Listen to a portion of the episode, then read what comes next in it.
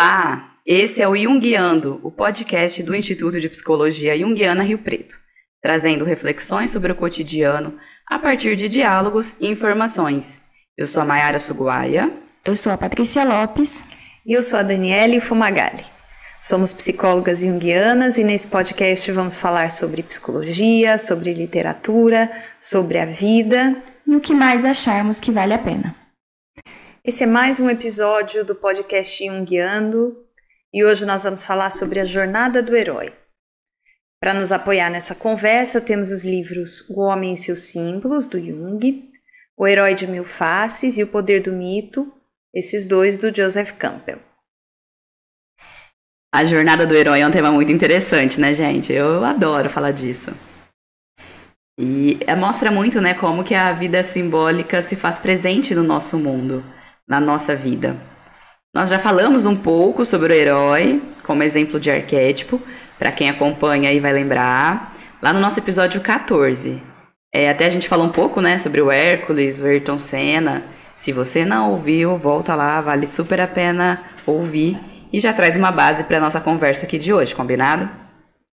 Mas por que que essa imagem arquetípica do herói é tão presente na nossa psique? Por que, que o herói provoca na gente tanta identificação, inspiração? Desde mitos clássicos lá, né, do Egito, da Grécia, é, até em contos de fadas, filmes, livros e, claro, né, os heróis da entre aspas, vida real, que a gente gosta de ver, que a gente torce, se identifica, se inspira e que principalmente a gente se emociona, né? É, afinal, quem não gosta de uma boa história, né? E sem o herói não há história. Porque sem o herói, as coisas simplesmente não acontecem. O fato é que uma boa história de herói sempre nos desperta alguma reação. Vamos entender o motivo disso?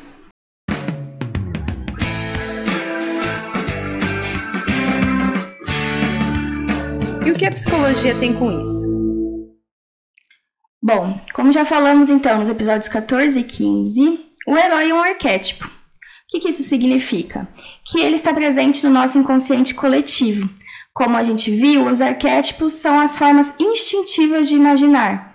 São as possibilidades, os potenciais herdados para representar formas similares. E é exatamente por ser um arquétipo que é tão fácil para nós identificarmos o herói.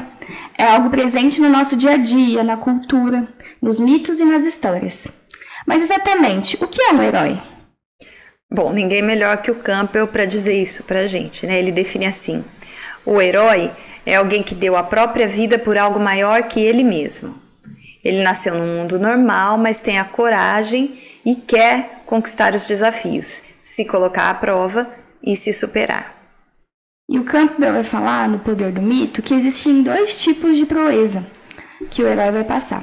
Uma proeza é a proeza física, em que o herói pratica um ato de coragem durante uma batalha ou salva alguma vida. Um exemplo desse tipo de proeza é o próprio Hércules, que a gente já comentou no episódio 14. Outro herói que é bem popular, que é o Harry Potter, acho que a maioria aqui conhece, salva toda a comunidade bruxa de Voldemort, que é o vilão da história. Todos os heróis das histórias em quadrinhos, Batman, Superman, Mulher Maravilha, também são corajosos e salvam as pessoas de algum mal. Mas o outro tipo de proeza, que é a proeza espiritual, o herói aprende a lidar com um nível superior da vida espiritual humana e retorna com uma mensagem. A gente fala, nossa, quem será que, né? Não estou lembrando de algum exemplo, mas um bom exemplo que eu acho que a gente pode dar é Jesus Cristo, Buda, que tem esse caráter mais espiritual, né? E que né, retornaram com uma mensagem. Né? O propósito deles era passar uma mensagem para a humanidade de alguma forma. E como é que começa a história do herói e das suas façanhas? É, sempre vai ser a partir de uma falta. Por exemplo, foi tirado algo de uma pessoa, ou o herói sente falta de alguma coisa na sua vida ou na sociedade que ele viva. Então, a gente vai deixar alguns exemplos aqui para ficar mais claro é, na, me veio aqui, né, na cabeça, você falou, Dani, de, disso, no caso de que foi roubado algo, né, ou alguém, né, foi raptado alguém, por exemplo. Uh, Eu lembrei do Harry Potter, né? Até que a Paty falou agora, que muitas pessoas gostam e eu me enquadro, Paty, é. nessas pessoas, você sabe, né? Eu adoro Harry Potter. É, até pela minha idade, né? Eu, eu li Harry Potter quando lançou. Ah, é? eu lembro que chegava na biblioteca da minha escola. Claro que depois com, uma, com um delay, porque Macaubal, afinal de contas, então demorava para chegar na escola. Os, o, os vídeos também, né? Porque videocassete ainda, locadora, então demorava para chegar. Mas eu assisti, li e amei, assim. E até hoje eu gosto, tem coleção, enfim. Nerd. eu sou da mesma época que você, mas não sou muito fã, não. A Paty gosta mais de Star Wars, gente. É. e pensando no Harry Potter, né? Uh, vamos lá, no primeiro filme. Para quem não conhece, já fica aqui também um pouco da explicação ele precisa salvar a Pedra Filosofal, tanto que, né, o título é Harry Potter a Pedra Filosofal. Então foi roubado, né, a Pedra Filosofal lá e ele precisava é, recuperá-la pelo bem da comunidade bruxa. Então assim, né, só pelo bem de toda a humanidade lá da, do mundo dele. Ah, eu lembrei também agora, tá na moda, né, o, o Mario tá no cinema né? Ou estava, não sei quando o episódio for ao ar, se já, talvez já tenha saído do cinema. Uhum. Mas teve recente, né, o filme do Mario. E assim, né, para quem é da, do time clássico como a gente aqui, o jogo da Nintendo, o que, que basicamente é a história do jogo? A princesa foi sequestrada pelo vilão, o Mario tem que salvar a princesa. Esse também é da minha época, eu jogava bastante. É, isso, é, isso super da nossa época. Então, no caso, né, o, do Harry Potter foi salvar algo que foi roubado, a Pedra Filosofal. No caso do Mario, vai salvar alguém que foi raptado, no uhum. caso a princesa. Então, é bem, cabe bem nesse exemplo que, que a gente comentou do do primeiro caso, né, assim, de que de façanhas, né, que o herói passou por alguma falta e tem que salvar alguém. Pois é. E isso envolve todo mundo, né? Você vê que a gente sempre tem um, um herói favorito, uhum. a gente se uhum. interessa pelas histórias. É, às vezes não gosta de algumas, mas é. gosta de outras. Né? Eu já era adulta quando saiu Harry Potter, eu era do tipo que ficava na fila da livraria esperando a edição que ia chegar naquele dia, sabe? Assim? É. Falava que era para as crianças, mas era para você. Eu né? falava que eu estava lendo para me conectar com os adolescentes que eu atendia, mas é nada, eu adorava ler as uhum. histórias. Então a gente sempre se conecta com algumas e não com outras, mas Sim. a história do herói chama a nossa atenção. Né? E isso a gente dando o exemplo né, do herói que teve algo roubado dele.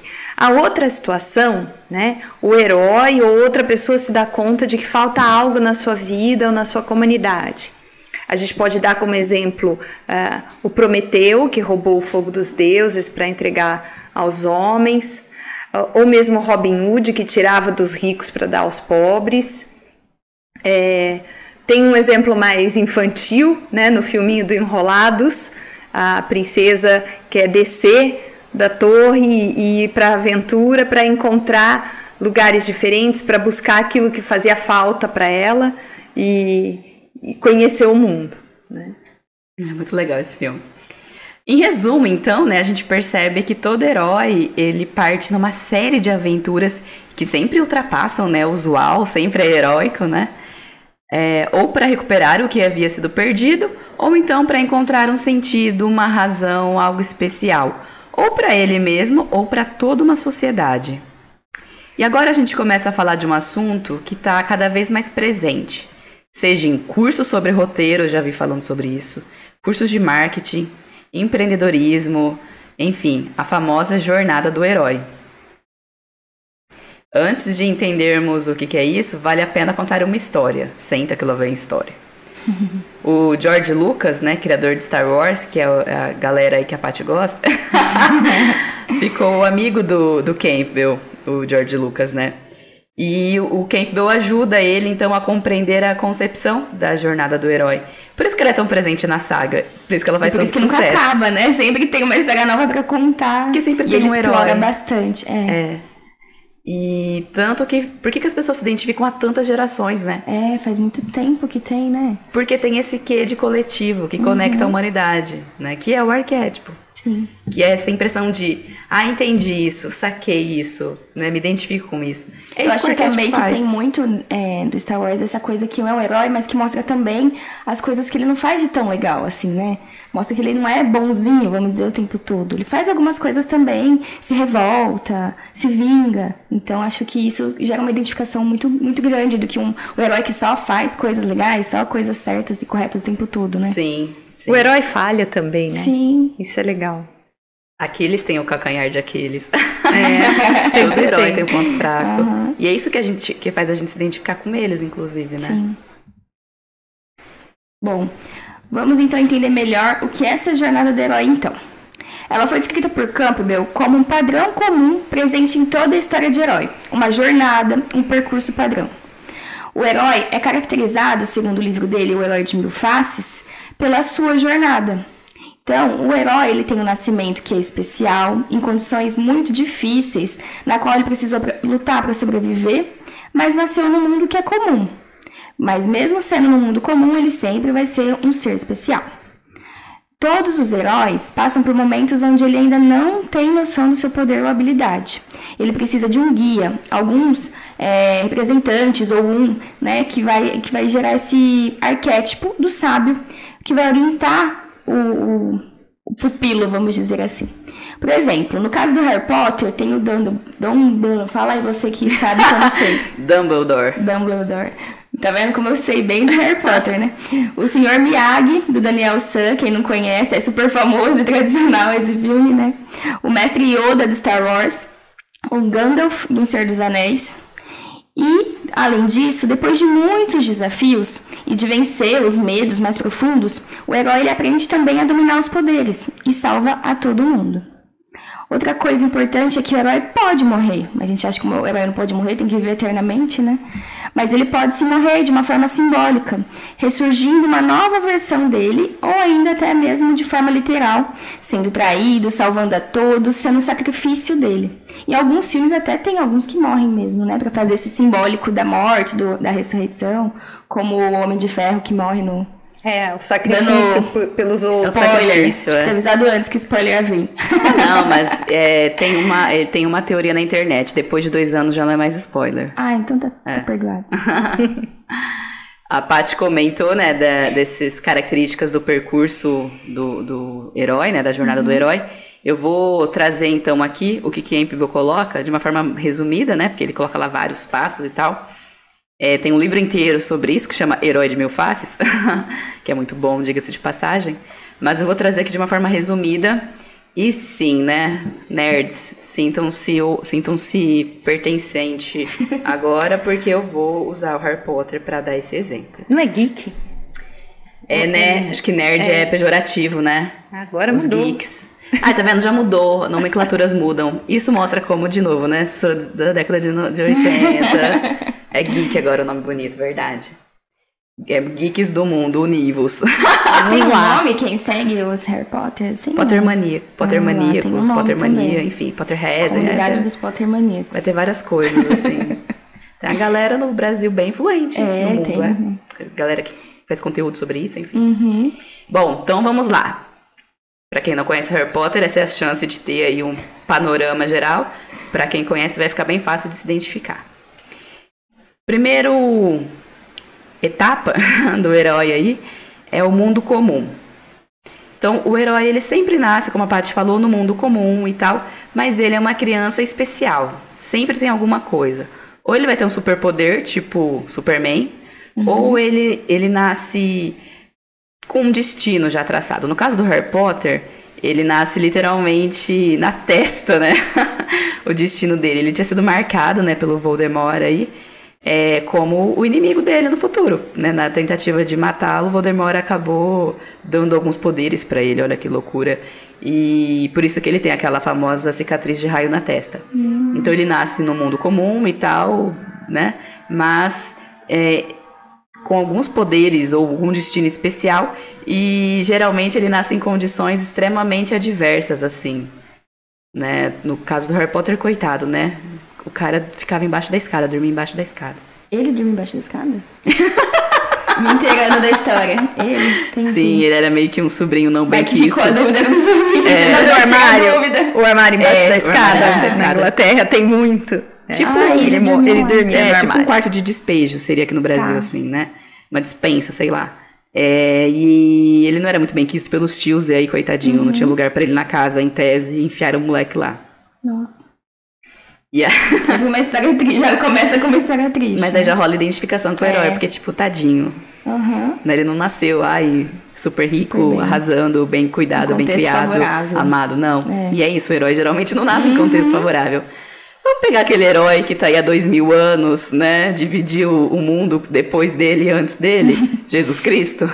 O cara nasceu pobre, numa manjedoura, né? Em condições totalmente adversas.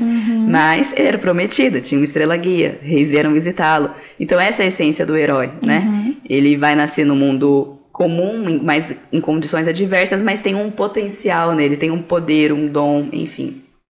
Então, ele nasce no mundo comum. Aí, o segundo passo aí é o chamado para aventura. Vai acontecer alguma coisa que vai mostrar, né, para aquele herói qual que é o destino dele. No caso do Harry, o Harry chega lá e fala: "Oi, tudo bem? Você é um bruxo." Né? Inclusive, você tem que derrotar o grande vilão do nosso mundo, que se chama Voldemort e tal. Claro que isso vai sendo passado né, aos poucos, mas no, no- o- a grosso modo é isso. Em algum momento ele vai ser chamado para aventura. Ele pode recusar, né? É, mas ele pode aceitar. Se ele recusar, é, até o, o Campbell fala, né? É interessante. O herói pode recusar, mas ele não vai ser herói, né? Porque o herói é justamente quem aceita o desafio. E aí ele comenta, né, alguma passagem lá, é, quando o herói recusa, ele passa depois a vida atormentado, assim, sabe? Sentindo que não tem o propósito, que, que fica vazio de sentido. Que é muito, né, do que a gente já comentou sobre o que a mitologia faz nas nossas vidas, né? Preenche esse sentido de alguma forma. Você vê que na história do Aquiles, ele estava numa boa, né? Ele estava escondido lá no harém e, e ninguém sabia dele. E no fim, ele foi encontrado e foi chamado para ir lutar a guerra de Troia. E a mãe dele, que era Deus, avisa: você pode ir, mas se você for, você vai morrer. E se você ficar, você vai ter uma longa vida. O que, que ele escolheu? Ele escolheu ir e se tornar um herói, porque ele queria deixar a marca dele no mundo. né? É. Esse é um- uma característica do herói, né? Ele quer deixar a sua marca. Sim, muito legal. E tem um propósito maior, né? Enfim, também. de- Uhum. Muito legal.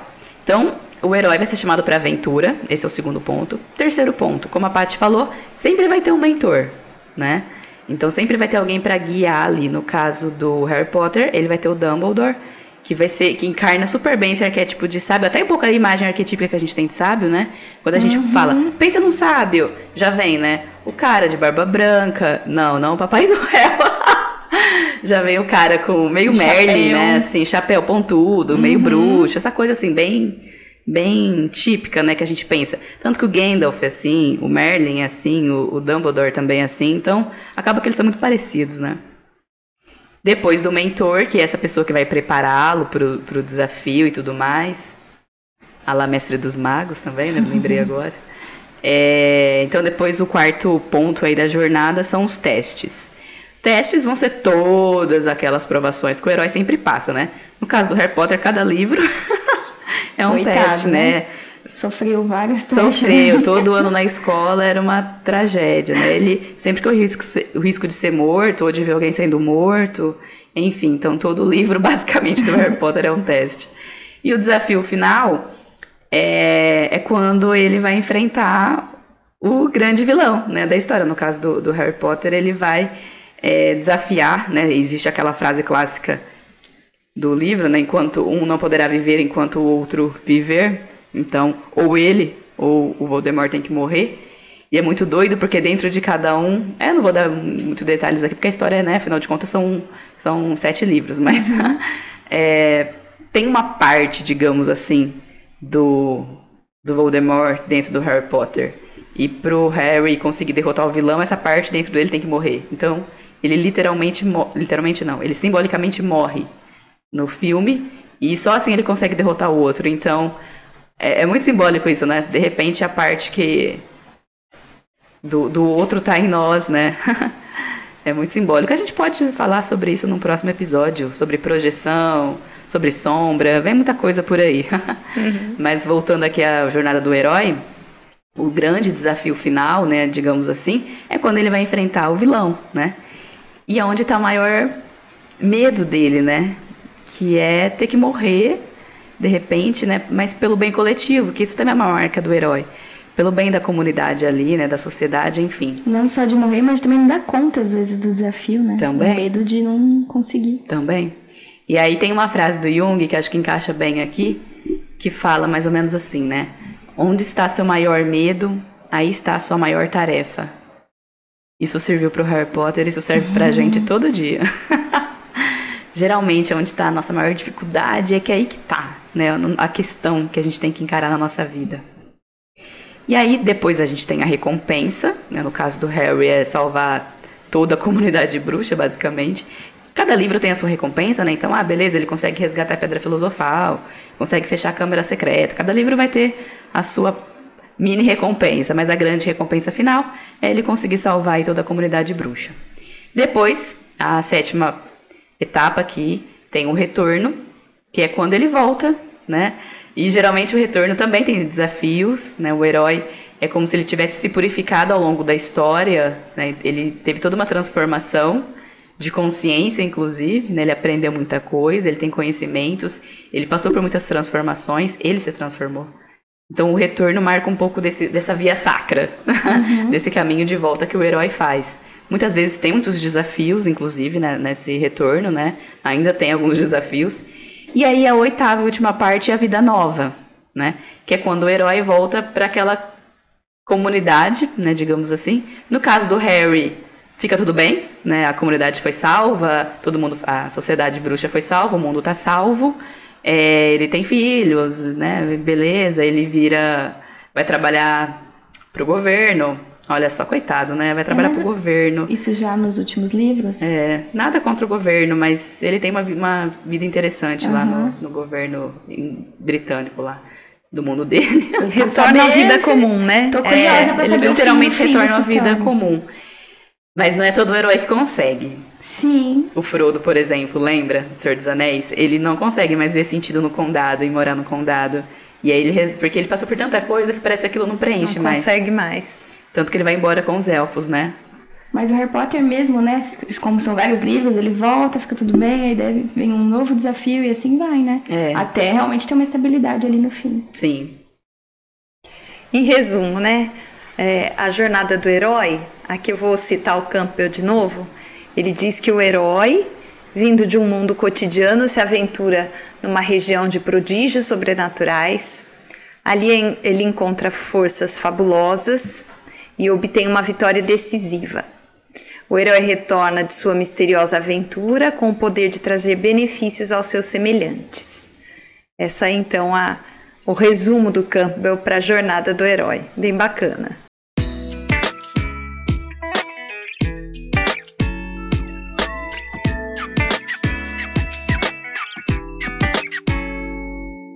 Bom, gravamos as dicas a gente pensou aqui em alguns filmes para passar para vocês, que vai ser um prato cheio para dar exemplos da jornada do herói. Tem para todos os gostos, então a gente pensou um pouquinho de cada aqui. Rei Leão, Senhor dos Anéis, Star Wars, Harry Potter, que a Mayara trouxe pra gente, O Mágico de Oz e Troia. Então tem um pouquinho aí para cada gosto. Desde animação a filme, enfim, filmes mais antigos, filmes mais recentes, e aí vai do gosto do cliente. o que isso significa para você? Bom, vocês sabem, né, nessa parte a gente geralmente traz alguma coisa artística e tal. E aí, tem uma frase do Campbell no Poder do Mito que a gente achou que é quase um poema, de tão bonito que é. Então a gente trouxe essa frase para vocês aqui. Vou ler aqui. Dizem que o que todos procuramos é um sentido para a vida. Não penso que seja assim. Penso que o que estamos procurando é uma experiência de estar vivos de modo que nossas experiências de vida, no plano puramente físico, tenham ressonância no interior de nosso ser, e de nossa realidade mais íntimos, de modo que realmente sintamos o enlevo de estar vivos. É disso que se trata, afinal. E é o que essas pistas nos ajudam a procurar, dentro de nós mesmos. Mitos são pistas para as potencialidades espirituais da vida humana. Muito bom, que bacana, né? E a gente está encerrando aqui mais um episódio e a gente pede para vocês conversarem com a gente, mandarem suas sugestões, suas é, considerações. Fala com a gente pelo e-mail podcastjunguiando.gmail.com tá? é, Junguiando com J. Ou então você pode entrar em contato pelo site, que é psicologiajung.com.br. No site a gente tem as informações sobre os nossos é, estudos em grupo, sobre as atividades em formato de curso e aquilo que a gente está produzindo. Esse foi mais um episódio do Jungiando, com a produção executiva da E Processo, a produção artística Raquel Fumagalli, da I Processo Artes. A edição e a direção de som. Do Kleber Zumiotti. Gravado no espaço da Nova Hora Arquitetura. Até a próxima! Obrigada, gente! Tchau, até mais!